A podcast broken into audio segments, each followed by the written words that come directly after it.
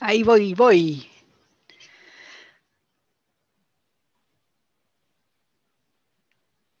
Ahí. Eh, Ahí está. Ahí está. Hola, Glorita. ¿Cómo está ahí? ¿Cómo se me escucha? Porque estoy sin micrófono acá. Déjame ver, déjame ver si me Ah, puedo poner sí. un micro. Por eso digo, ah, no escucho bien. Ahora sí. Espérame. Ahí te escucho perfecto.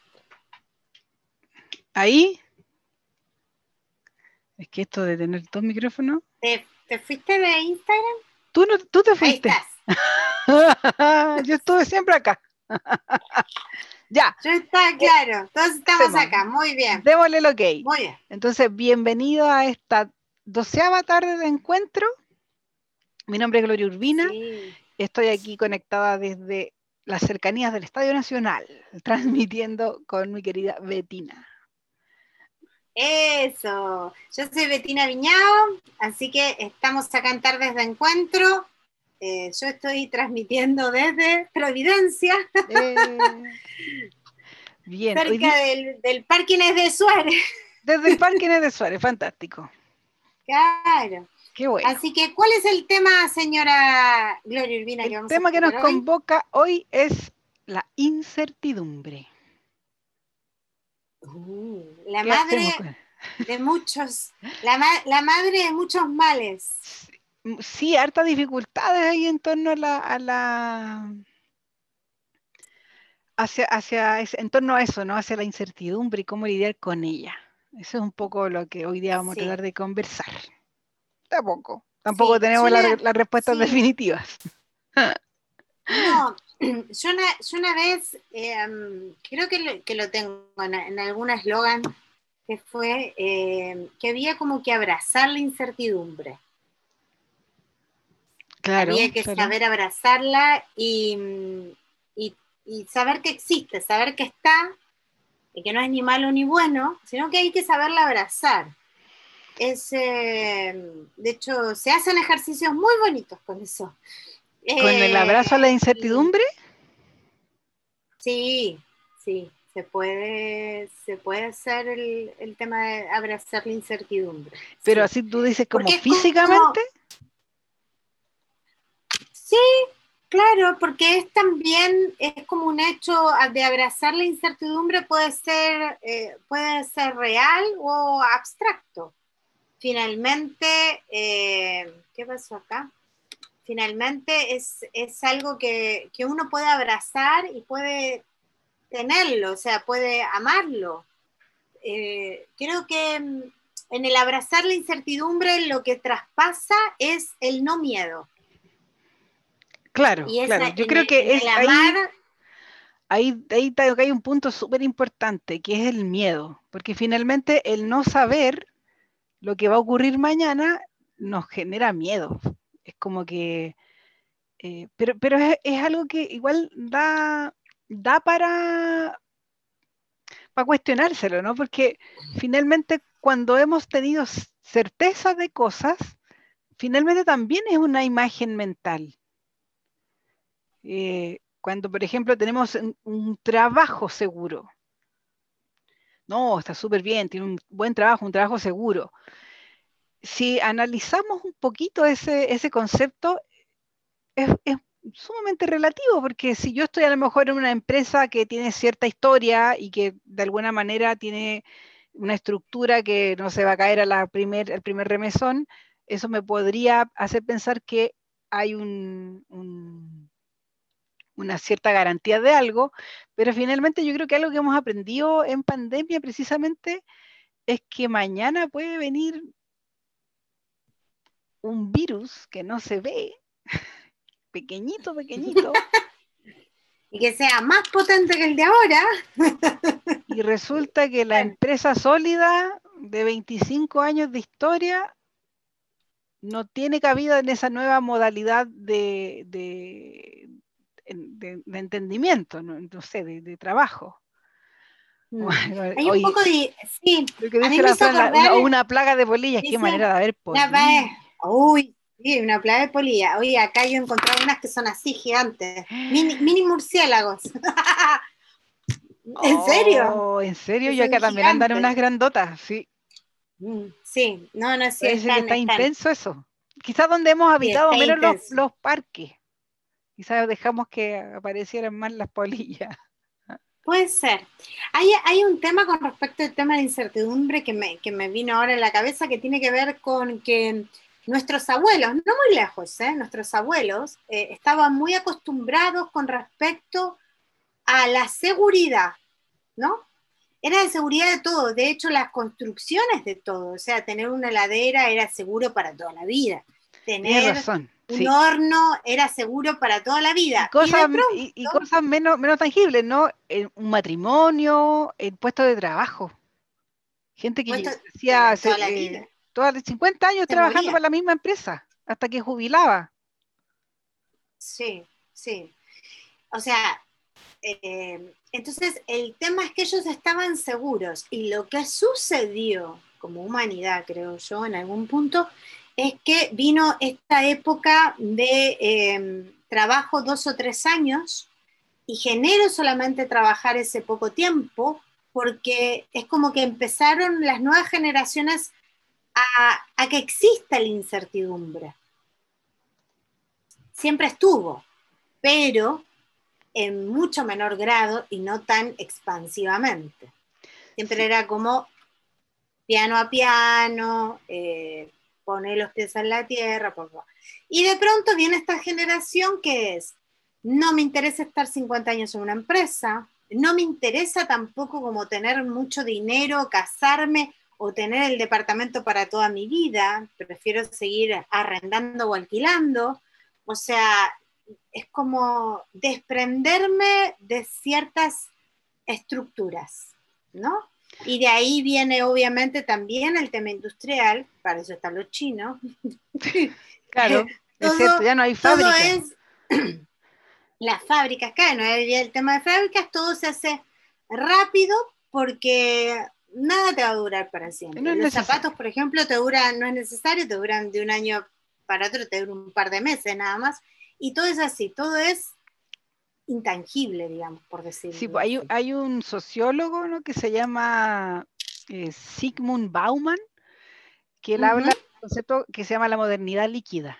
Y él habla de que actualmente nuestras, nuestras instituciones, el matrimonio, el trabajo, eh, toda nuestra realidad cultural eh, tiene un carácter líquido, ya no es sólido, ya no es una cosa como, eh, no hay una, cosa como una roca donde pararse, sino que todo está en un constante cambio y todo es transitorio, todo es por mientras, todo es mientras hasta donde dure. Y como tú bien decías, con el, me acordé por eso con el ejemplo que me dabas de los abuelos, claro, pero por ejemplo nuestra educación por lo menos la que recibimos nosotros, no sé la que están recibiendo actualmente la, gente más joven, nos preparó para un contexto sólido, en donde yo me preparaba en alguna habilidad, estudiaba alguna habilidad ya sea técnica o universitaria, y salía al, mundo laboral a encontrar una, una, fábrica o una institución que me iba a dar trabajo porque yo me había preparado para eso y ahí ya no había nada más que hacer y yo quizás soy una generación intermedia en donde sí vi, me tocó ser, eh, observar que claro, tú salías a, trabajar y resulta que no habían puestos de trabajo, eh, que ya estaban tomados los puestos de trabajo, que a lo mejor para el puesto de trabajo de que hace 10 años bastaba tu formación, ahora necesitabas tener tu formación y una formación más, un, posgrado, un postítulo. Y quizás cuando terminabas el posgrado, el postítulo, de nuevo el campo laboral ya estaba lleno y no había nada más que hacer y se te ofrecía, bueno, quizás tienes que estudiar más. Eh, y, es, precisamente porque los códigos con los, que, con, los que crecimos ya no son aplicables a, una, a un contexto en donde el, el, cambio es cada vez más evidente. Como te decía, siempre fue así, pero habían unas como barreras de contención que eran estas instituciones, como el matrimonio, como la fábrica, ¿cierto? Como, no sé, la casa también. La gente... Eh, era, tan, era tan importante eh, tener el tema de la tener el tema de la casa vivir claro y ahí vivías pagar la casa y vivías ahí hasta, hasta que te sacaban con los pies por delante como se dice y era tu era tu lugar eh, tu domicilio conocido de ahí en adelante. Y ahora cuánta gente a veces emigra de un país a otro como con bastante más facilidad y está un par de años ahí y luego en otro entonces yo creo que también eh, parte de esta incertidumbre eh, viene desde, un, desde una preparación educacional que tuvimos que no nos preparó para la vida que venía, sino para la vida que habían vivido nuestros abuelos. Sí, bueno, también ahí por el tema, por ejemplo, si nos vamos específicamente al tema de la casa, em, está, está el tema de estos, de estos conceptos, ¿no? Yo necesito tener un trabajo pagar mi casa, o sea, pagar la cuota de la casa, el dividendo de la casa, y que eso es lo más importante, ¿no? Y en verdad em, no lo es. o sea, claro, en verdad no lo es.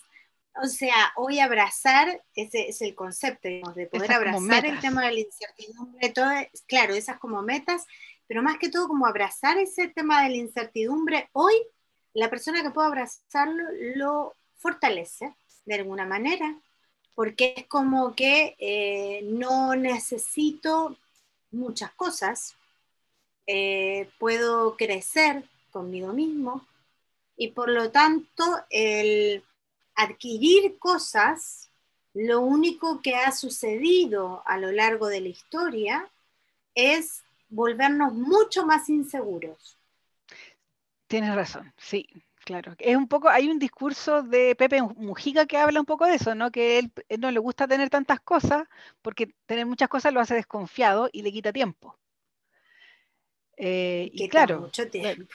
Sí, porque, porque esto que yo tengo necesito, necesita ser atendido, ser protegido, ser asegurado, y entonces como que empezáis a, tener una especie de, de, podéis llegar a desarrollar una especie de, de rayadura en torno a esto que, a no perder lo que ya tienes, a no perder lo que ya es seguro. Sí, sí. Por ejemplo, eh, está, está mucho eh, que, bueno, no está acá en Chile el concepto este, pero sí en Argentina, que está mucho el concepto de las cosas que reparás. O sea, no sé, se te echó a perder ponerle, no sé, la licuadora, la tapa, se rompió lo que sea. Allá está muy del conseguir la tapa y eso. Acá en Chile está el repuesto, el famoso repuesto, el famoso repuesto, no sé, pero una aspiradora o lo que sea, ¿no? Eh, pero acá, por lo menos en Chile, es como todo es desechable, o sea, mejor se, se desecha y se, se, tiene el tema de, de, algo nuevo. O sea, creo que eh, no hay ni malo ni, ni bueno uno ni otro. Lo que sucede ahí es que los conceptos eh, son distintos. Y finalmente el poder tomar un poco de ambos y hacer ese equilibrio, o sea, no desechar todo ni no quedarte con todo tampoco, o sea, reparando, ¿me entendés? Claro, hay, hay, un tema también, equilibrio. las generaciones más jóvenes están como dándole vuelta un poco a eso, ¿no? Al, al, al, poder recuperar cierto, porque también generáis mucho desperdicio en torno a, si todo lo renuevas, en algún momento eh, hay qué haces con qué con la, con la con la no sé con la batidora que, con todas esas piezas de la batidora que todavía funcionan pero que tú no podés usar entonces también se genera mucho mucho hay, hay, un tema ahí como esta cosa de la economía circular no que deberían volver a incorporarse todos los materiales al, al ciclo productivo hay algo, tan claro, claro, hay algo tan claro como, por ejemplo, esto que hablábamos del tema de la educación. Hoy por hoy el tema de la educación no enseña a los chicos a sentir y vivir con incertidumbres, porque en verdad lo que se dice es que nosotros hoy estamos en la era de la liquidez, que es líquido. Entramos a la era de acuario, que se mueve, y por lo tanto, también el tema educacional, el post de transmitir a tus hijos, en hora de estar en la casa y todo lo demás, es empezar a enseñarle lo que es la flexibilidad, el que no es necesario tener todo así, la casa, el auto y después me caso, No, téngalo al revés o téngalo como le guste, pero eh, en, eso hay, una de estas personas que me acuerdo que hablan de acerca de educación financiera, por ejemplo, y que hoy por hoy, frente a, a gente con estructuras de riquezas económicas muy grandes y que por ahí tienen más tiempo libre, es porque finalmente llegas a un punto de equilibrio que es que cuanto, en verdad no es cuanto más tienen, ¿eh? fíjate tú, hay mucha gente que son ricos porque menos tienen. Porque necesitan menos. Si el tema es, la altura de tus necesidades, el que la que parece que hay que empezar a cuestionarse. Claro, pero hay muchos ecologistas hoy por hoy que en verdad, no sé si saben muchos, pero muchos son millonarios y en verdad no es porque lo que hacen es mucho, lo que tienen es mucho, sino porque hacen menos y tienen más. Pero no es ese, ojo, no es ese menos, me refiero al económico y al dinero puntualmente. ¿eh? pero, no, pero trabajan un montón, hacen muchas cosas, producen muchas cosas, producen su autoalimento, no desechan cosas, arreglan muchas cosas, reutilizan, readaptan y no sé qué. Y finalmente a la hora eh, de que ellos dicen, bueno, voy a invertir en esto y en aquello, no lo necesitan. Mm. Porque el vivir de ellos es poco y además que bailan bastante bien con la incertidumbre, porque yo siento que también una de las maneras con las que uno puede convivir con la incertidumbre es cuando tú tienes alguna, alguna habilidad que de alguna manera garantiza alguna capacidad de sostén. Por ejemplo, si tú sabes cultivar la tierra, es bastante poco probable que termines pasando hambre. Exacto. Y entonces, claro, entonces, y si tenéis ahí un campo que es, cultivable, o sea, hay una gran posibilidad de que puedas sostenerte a ti y a, los tuyos, y entonces ahí la incertidumbre también eh, deja de ser una preocupación tan constante. Siento que la vida más moderna también nos ha llevado a tener una cuota más importante de incertidumbre porque dependemos de una cadena de sucesiones de cosas que no, en la que no tenemos control. Exactamente. Eso fue y pasó, ¿te acuerdas esta época que, pasó con el tema de las carreras de ingeniería? No sé, como años 90, ¿no? Y todos querían ser ingenieros. sí, es verdad, todos, todos ingenieros. ¿No? ¿Se acuerdan que, era un boom, no sé qué, todo el mundo que a estudiar ingeniería? Todos querían ser ingenieros. Y era justamente eso, para, era como para abrazar riqueza sin saber si en verdad era lo que más amaba. Entonces, el también abrazar y amar la incertidumbre tiene que ver con saber qué es lo que me hace feliz. Y si a mí me hace feliz, tienes uno, claro. y no tener miedo a eso. Sí, ahí me acuerdo yo de una esencia floral que es walnut, que es la flor de la nuez, que eh, es la flor del cambio y lo que hace es que las cosas, ese, esa parte más esencial mía queda protegida y yo puedo atravesar los cambios sin sentir que hay una parte mía esencial que se va a perder en ese cambio. creo que también eso es también una, bueno, las flores tienen muchas enseñanzas, pero una es, es muy importante eso, es como alrededor puede cambiar mucho, el cuerpo incluso puede cambiar, ¿cierto? Porque vamos envejeciendo, qué sé yo, eh, incluso ahí hay algo esencial que si yo logro sentir que está protegido, en medida de que me conozco, puedo eh, como surfear la incertidumbre.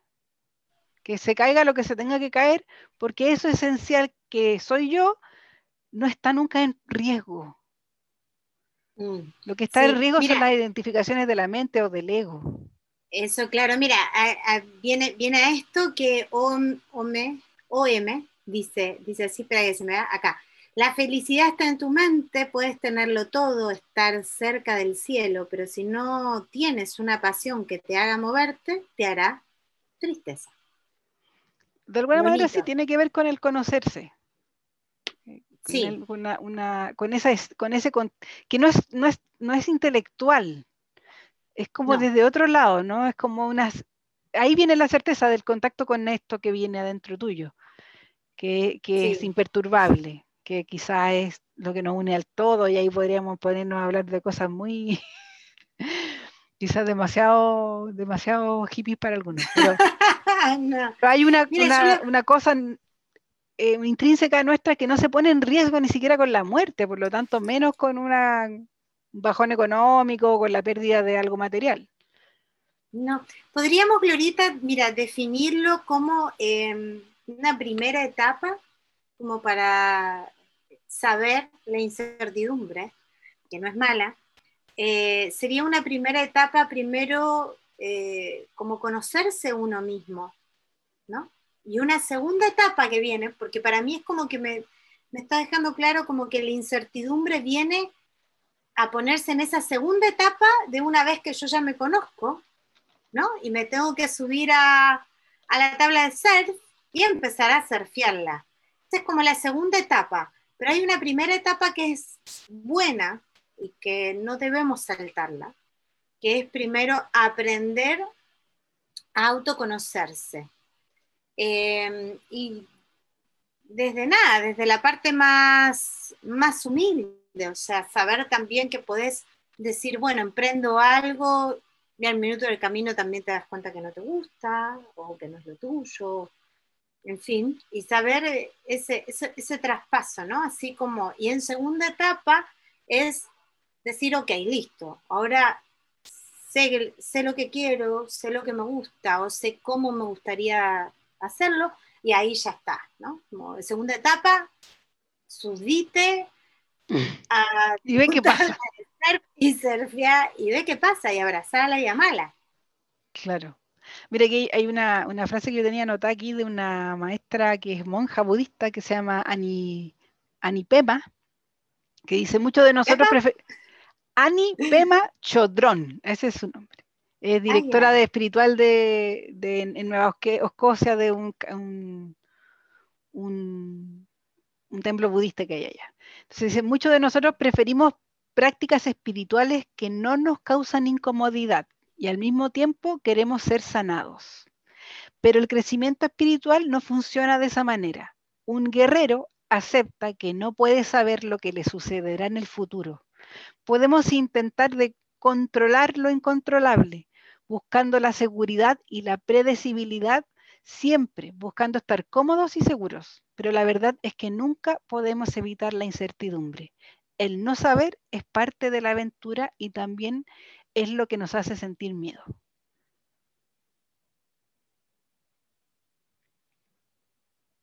Sí, qué bonito, ¿eh? Qué bonito. Y es como, también hay que reconocer que cuando hemos estado, si miramos nuestras biografías hacia atrás, cuando hemos estado en situaciones de incertidumbre, también ha sido espacios de crecimiento hemos dicho así, oye, si no me hubiese pasado eso de quedarme, como dicen aquí, con una mano delante y la otra atrás, mm. quizás no hubiese conocido, no sé, a una pareja, quizás no hubiese, no me hubiese atrevido a irme de la ciudad, a irme del país. Eh, mm. como que... Es, más, me hiciste, me hiciste, acordar una, una gran bailarina, una gran coreógrafa, y de hecho armó una técnica nueva de danza a nivel mundial, que es Marta Graham. Mm.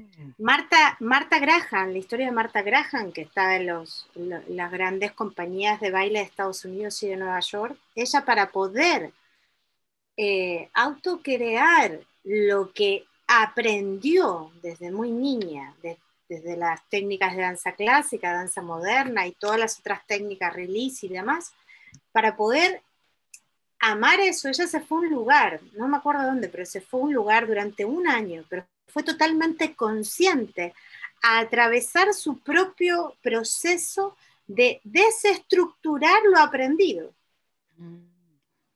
Y ahí necesitáis una cuota de, incertidumbre gigante para, para hacer ese trabajo.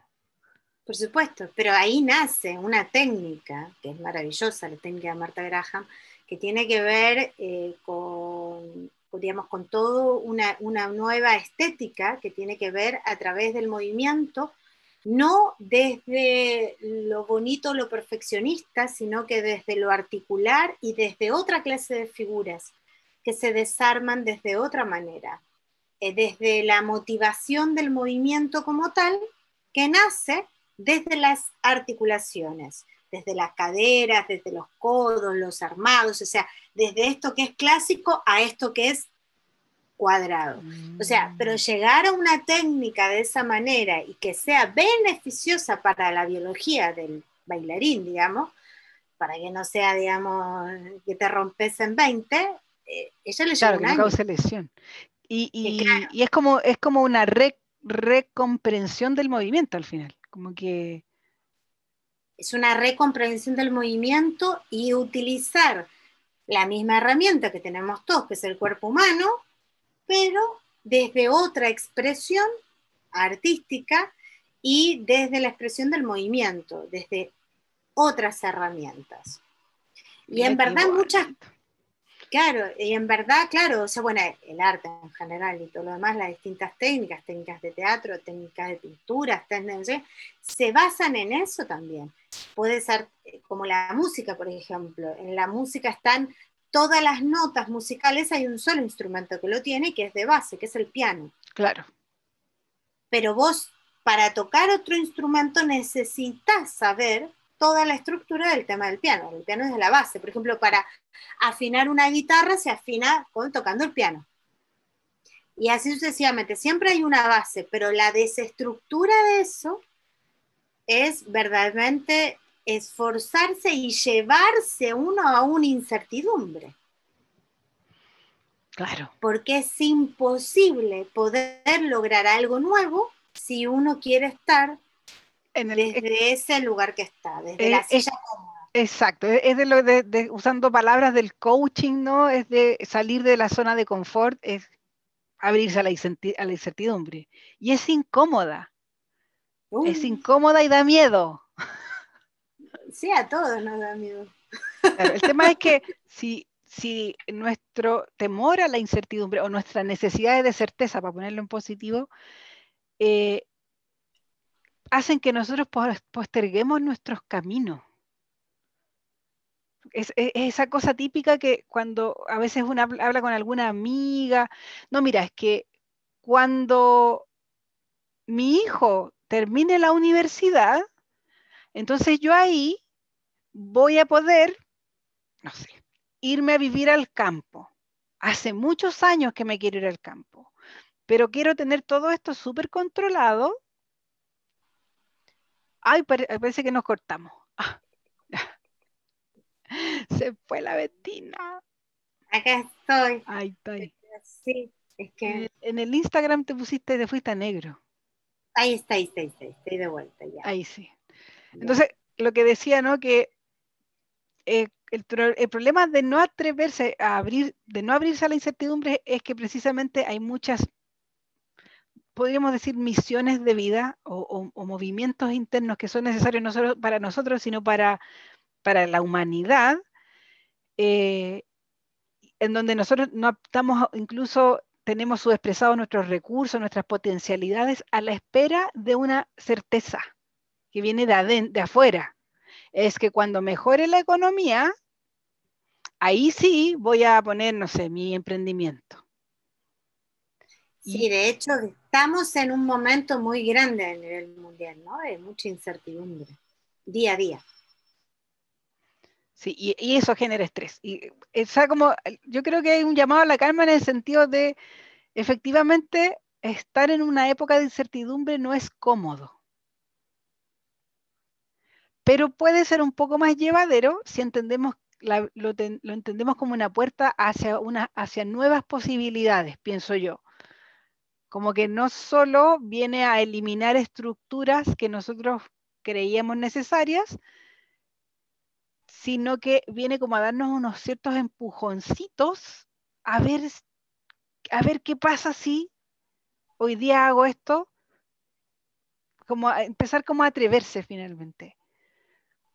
Bueno, yo creo que, por ejemplo, el tema acá puntualmente del tema de Chile, que vino el tema de, de la nueva votación, de la constituyente y todo esto, es una incertidumbre. O sea, lo que se vota es totalmente incierto. Es incertidumbre. Pero está, está, lleno de posibilidades.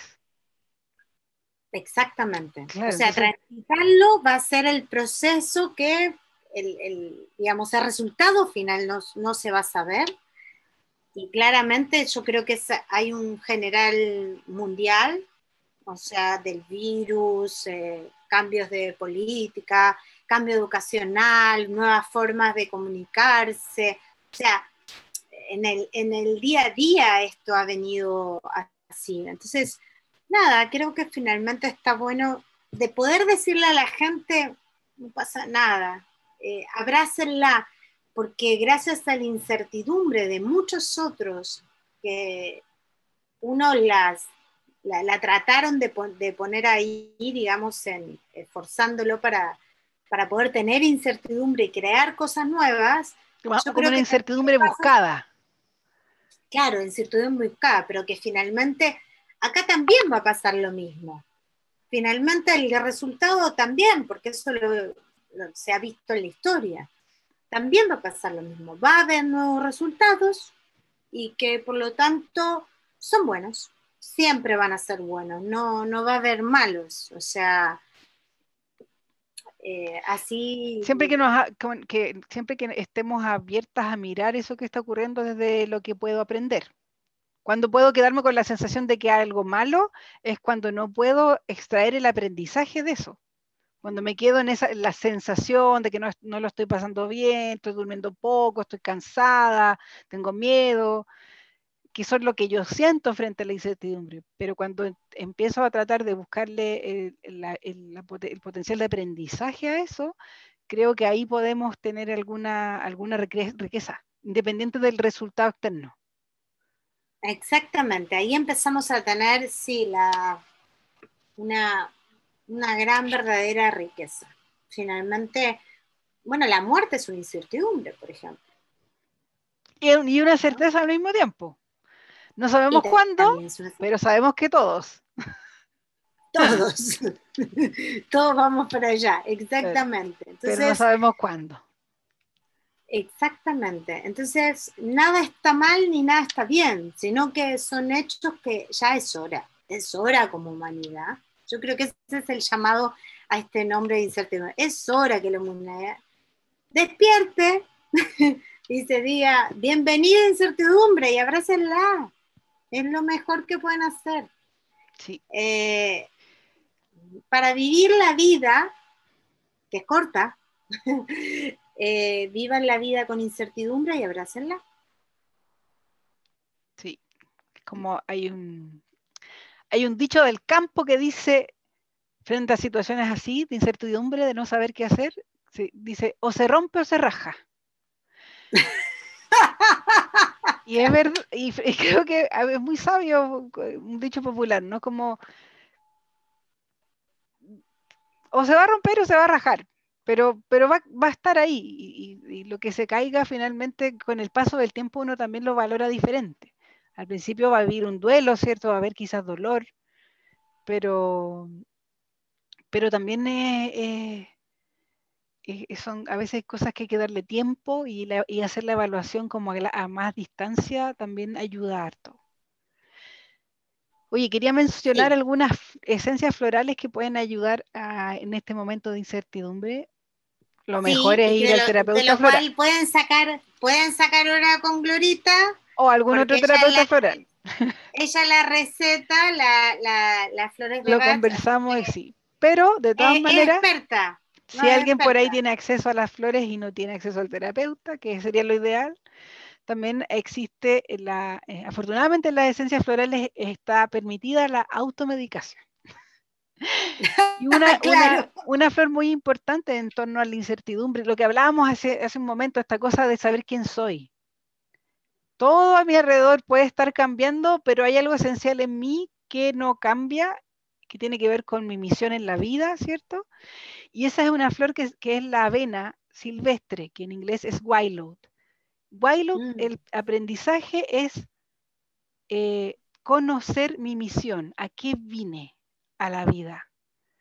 Y en estos momentos de mm. incertidumbre, donde a veces mi trabajo está tambaleando, mi, mi, incluso mi, mi, contexto, mi entorno familiar a veces se ve tambaleando, es súper importante entender esa claridad. De mi misión. Aquí vine. ¿Para, ¿Para qué tengo los talentos que tengo? ¿Qué tengo que hacer? Hay, los, hay una parábola, ¿cierto? Bíblica que habla de, eso que a mí me encanta. No soy muy fanática de leer la Biblia, pero creo que la, la, parábola de los talentos es lejos una de las enseñanzas más grandes que hay en ese libro y tiene que ver que cuando nosotros traemos una habilidad, esa habilidad no, nos la dieron para nosotros y para nuestro regocijo personal, sino que nos la dieron para plantar algo en esta sociedad y entregarla. ¿Ya? Entonces, Wildload es la flor que nos ayuda a descubrir esos talentos y a encontrar eh, ciertas respuestas respecto a para qué nací, para qué estoy aquí, para qué estoy viviendo lo que estoy viviendo. Y, otra que también considero que, hay que tomar en todo entorno es Gentian, que es la flor del pesimismo. Ah. Porque una cosa es tener incertidumbre, pero otra es pararse frente a esa incertidumbre con el nos vamos a ir todos a pique, todo va a salir mal, todo está peor que ayer. Y eso es Gentian. Aprender a encontrar lo, positivo, lo, lo, feliz dentro de todas las circunstancias. Entonces creo que son dos flores muy importantes, una Wildload y la otra es Gentian. Gentian en español se llama genciana, entonces no le va, no le va a hacer mucho sentido. Pero, y que no pueda tomar una terapia floral puede acercarse a algún, algún, hay farmacias que a veces tienen algunos preparados interesantes.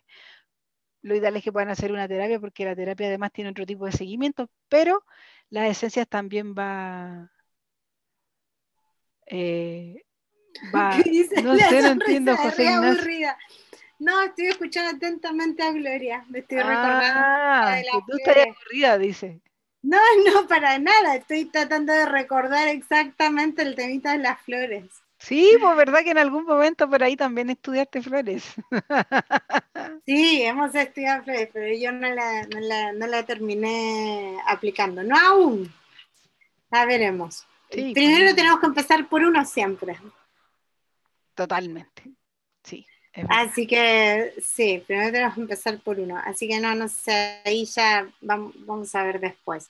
Pero sí, ese, ese tema de, poder tomar, bueno, el tema del pesimismo también, o sea, eso es muy, muy, muy recurrente, te acordar. Muy, muy nacional. No sé si los argentinos muy nacional. no, no, no, no sé, hay de todo, hay de todo.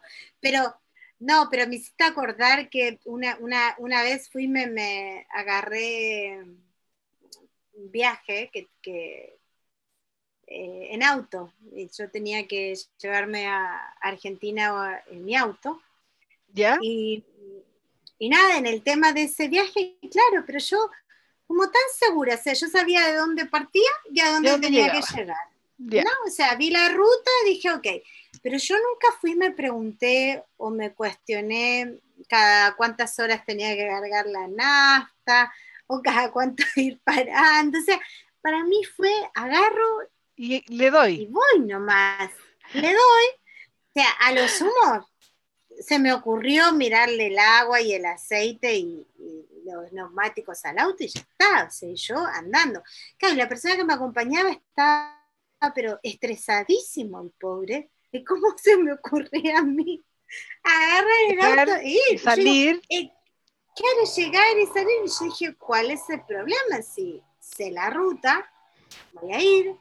Cuando más o menos calcule que se vaya yendo, voy a parar o averiguar una estación de servicio de carga y sigo y llegaré cuando tenga que llegar. No, no, para mí.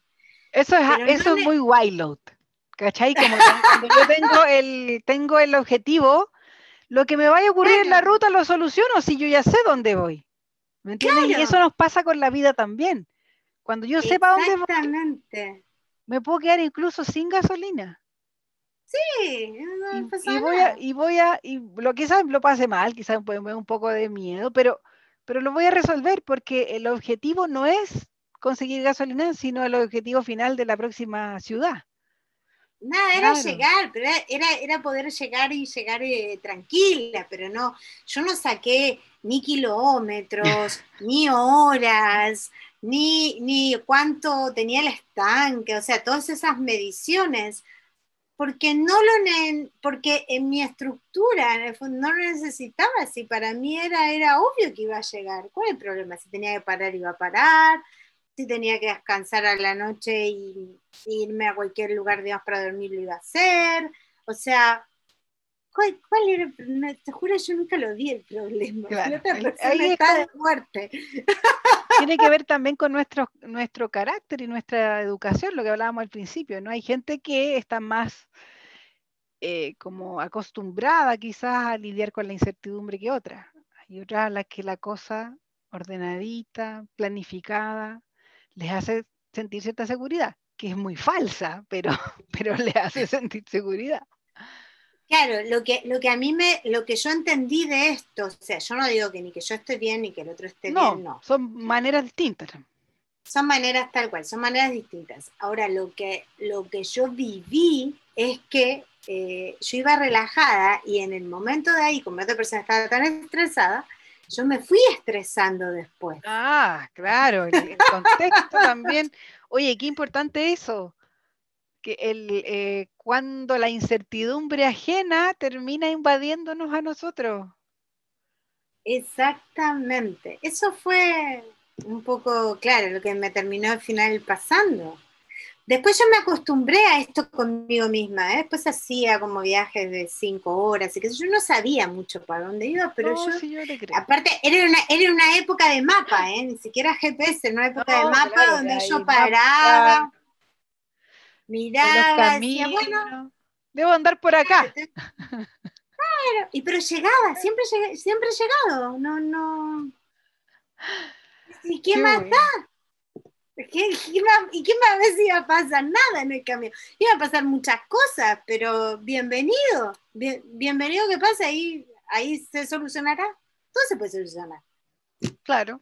Una pinchada, hasta una pinchada de goma, hasta no sé qué, todo se puede solucionar. Entonces. Es cierto, es cierto. bueno, entonces vamos a redondeando esta bendita incertidumbre, nos vamos a despedir por el día de hoy. Eh, como siempre vamos a estar los días jueves a las 17 horas. La vez pasada tuvimos a Yani y a Laura. Y a Laurita, así que, bueno, Laurita. así me escuché Laurita. No, no está, menos mal, que no vea esto. Entonces, vamos a estar la, la próxima semana, veremos cuál es el tema que vamos a empezar a hablar. Em, acérquense a nosotras si quieren eh, para, para hacer consultas. Sí, o sugerir algún tema que les interese también. Es bienvenido todas sus sugerencias y sus aportes. Exactamente. Así que nos despedimos. Cariños a todos los que están aquí y a los que están acá. Seguimos en contacto. Un abrazo, Betina. Un abrazo, Glorita. Chau, chau. Nos vemos.